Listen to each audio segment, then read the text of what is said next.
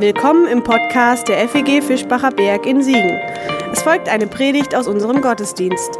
Wenn du uns kennenlernen willst, besuch uns gerne sonntags um kurz nach 10 oder online unter fegfischbacherberg.de. Jetzt wünschen wir dir eine gute Zeit mit unserem Podcast.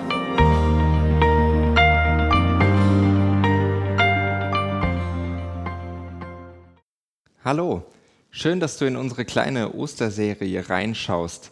Das ist eine bisschen merkwürdige Situation in diesem Jahr. Live wäre mir lieber, aber dieses Jahr muss es leider so über ein Video gehen. Das fühlt sich irgendwie einerseits ganz falsch an und es ist gerade in diesem Moment doch so richtig. Vielleicht fängt genau dieses Gefühlsgemenge von richtig und falsch etwas davon ein, was Ostern bedeutet. Das Richtige mitten im Falschen leben die Ordnung im Chaos suchen, das Gute mitten im Verrückten. Wir suchen an Ostern nicht bloß bunte Eier, sondern wir suchen nach dem Leben, mitten im Leiden. Ich glaube, Ostern war lange nicht so wichtig wie in diesem Jahr. Und es war noch nie so anders. Und trotzdem bleibt eine Sache gleich, denn es hat sich in unserer Gemeinde eine ganz schöne Tradition ergeben. Jedes Jahr zu Weihnachten und eben auch zu Ostern begleiten wir eine biblische Figur durch die Feiertage. Dieses Jahr mit drei Videoimpulsen unter dem Titel Musterschüler, Musterschülerin. Gemeint ist damit eine geheimnisvolle Figur aus dem Johannesevangelium. Der Jünger, den Jesus liebte auch Lieblingsjünger genannt. Dreimal taucht er in der Ostergeschichte auf, der Lieblingsjünger oder eben Musterschüler. Er ist ein Geheimnis. Er hat keinen Namen, hat kein Gesicht, hat keine eigene Geschichte. Dieser Jesus-Schüler, der bleibt bloße Silhouette. Er ist so eine Art Platzhalter im Evangelium. Wofür? Für uns. Diese Figur ist das Muster, in das wir unsere eigenen Geschichten einzeichnen können. Wir können in seine Rolle schlüpfen, nehmen seinen Platz in der Ostergeschichte ein. Mit dem Lieblingsjünger sitzen wir heute am Tisch. Mit ihm stehen wir an Karfreitag unterm Kreuz und mit ihm werden wir am Ostermorgen zum Grab laufen. Heute am Tisch. Johannes 13. Nach diesen Worten wurde Jesus im Geiste erschüttert und bezeugte, Amen, Amen, ich sage euch, einer von euch wird mich ausliefern. Die Jünger blickten sich ratlos an, weil sie nicht wussten, wen er meinte. Einer von den Jüngern lag an der Seite Jesu. Es war der, den Jesus liebte. Simon Petrus nickte ihm zu, er solle fragen, von wem Jesus spreche. Da lehnte sich dieser zurück an die Brust Jesu und fragte ihn, Herr, wer ist es? Jesus antwortete, der ist es, dem ich den Bissen Brot, den ich eintauche, geben werde. Dann tauchte er das Brot ein, nahm es und gab es Judas, dem Sohn des Simon Iskariot. Als Judas den Bissen Brot genommen hatte, fuhr der Satan in ihn. Jesus sagte zu ihm, was du tun willst, das tue bald. Aber keiner der Anwesenden verstand, warum er ihm das sagte. Weil Judas die Kasse hatte, meinten einige, Jesus wolle ihm sagen, kaufe, was wir zum Fest brauchen, oder Jesus trage ihm auf, den Armen etwas zu geben. Als Judas den Bissen Brot genommen hatte, ging er sofort hinaus. Es war aber Nacht. Mich macht diese Szene ja nervös. Wenn ich mich in diese Situation hineinversetze, dann werde ich unglaublich ungeduldig. Die Frage, die ist ja ganz simpel. Wer ist es? Und die Antwort, die könnte auch ganz einfach, könnte auch ganz simpel sein. Judas. Aber nein, die Antwort von Jesus, die geht so. Der ist es, dem ich den Bissen Brot, den ich eintauche geben werde. Dann tauchte er das Brot ein, nahm es und gab es Judas. Acht Stationen bis zum Ziel. Das hätte man schneller lösen können. Ich komme mir vor wie im Finale einer schlechten Castingshow.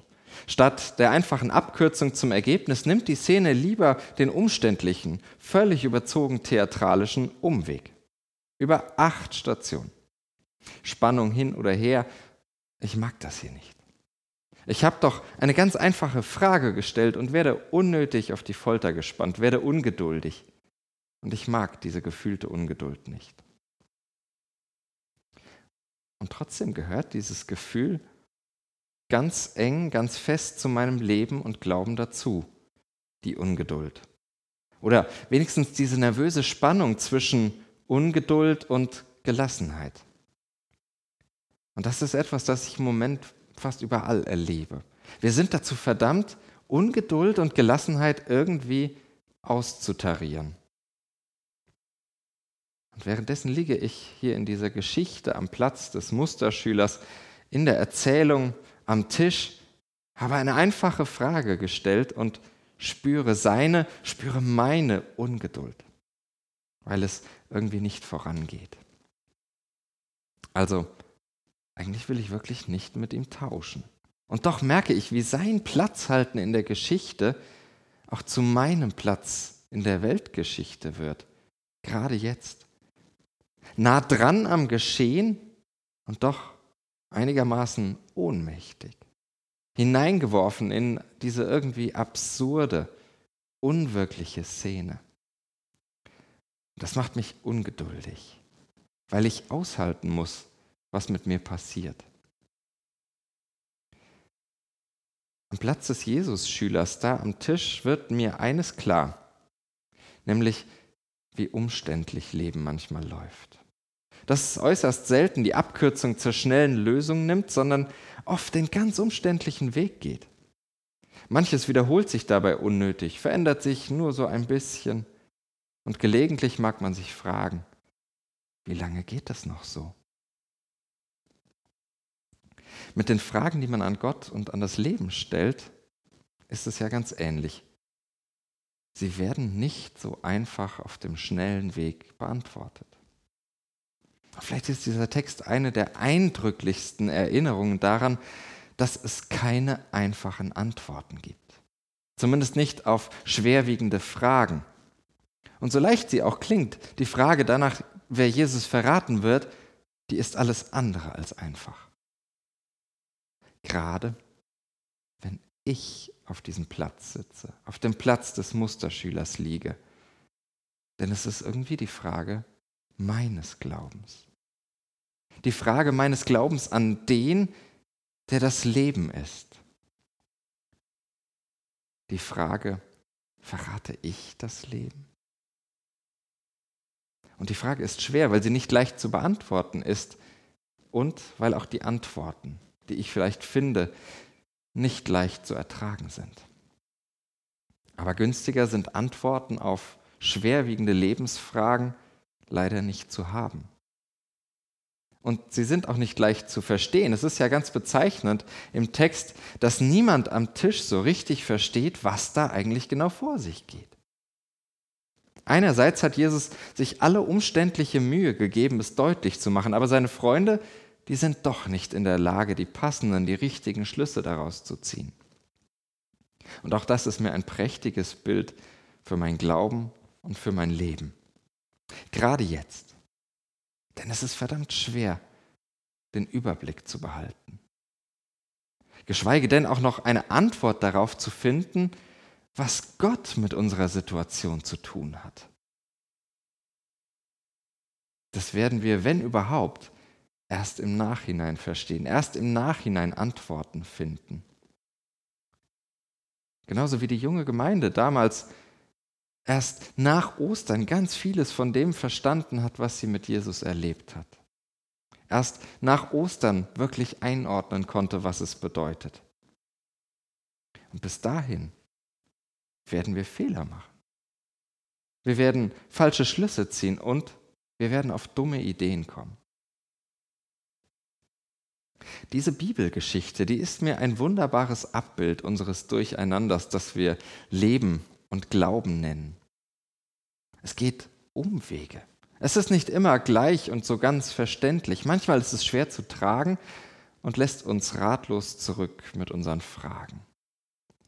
Eben ein Musterbeispiel für unser Leben, gerade jetzt. Für mich hat schon das etwas Heilsames. Ich kann mich nämlich einfach in diese Geschichte hineinsetzen, kann mich darin wiederfinden und darf sogar sehen, dass extra ein Platz für mich freigehalten ist. Aber da ist auch noch mehr, denn zugleich finde ich im Musterschüler ja meinen eigenen Platz. Nicht irgendwo, sondern an der Seite von Jesus. Und das bedeutet natürlich für jeden Menschen etwas anderes, an der Seite von Jesus zu sein. Mir bedeutet es heute, am Leben dran zu bleiben. Dieses Leben in allem Chaos immer wieder zu suchen. Es bedeutet mir, mich eben an dem zu orientieren, der von sich selbst behauptet, Weg, Wahrheit und eben Leben zu sein. Und auch diese drei Dinge, die Jesus von sich selbst sagt, bekommt man ja schwer zusammen. Sie spielen miteinander. Sie spielen, wie das Leben eben spielt. Die Wahrheit ist immer auf dem Weg. Der Weg, der führt manchmal zum Leben. Und das wahre Leben, das passiert eben unterwegs und so weiter. Nicht eindeutig, aber irgendwie heilsam. Irgendwie inspirierend. Auf seine eigene Weise tröstet es mich, weil ich ein bisschen Leben im Chaos entdecke. In der Mitte all dessen ist und bleibt Jesus Christus. An diesem Tisch pulsiert das chaotische Leben. Es ist die Geschichte seines Lebens, in die ich eintauchen möchte. Es ist diese Geschichte, seine Geschichte, in der für mich und für dich ein Platz freigehalten ist. Weil du eine Jüngerin bist, die vom Leben geliebt ist. Weil du ein Jünger bist, den Jesus liebt. Und das gilt natürlich auch in Zeiten der Krise, wenn unser Leben von einem Virus bedroht wird, wenn unser Leben durch Kontaktverbote bedrückt ist, und wenn unser Leben unter dem Durcheinander leidet, mittendrin passiert immer noch und immer wieder dieses Leben. Mit dem Musterschüler in Ostern einzutauchen, das bedeutet gemeinsam ein bisschen Leben im chaotischen Alltag zu entdecken. Gerade in diesem Jahr. Gott schenke uns dafür aufmerksame Herzen. Das war's für heute. Um keine neue Folge zu verpassen, kannst du den Podcast einfach auf deinem Smartphone abonnieren. Mehr Informationen findest du unter fegfischbacherberg.de. Wenn es dir gefallen hat, lass uns gerne einen Kommentar oder eine Bewertung da und sag es weiter. Tschüss und vielleicht bis zum nächsten Mal.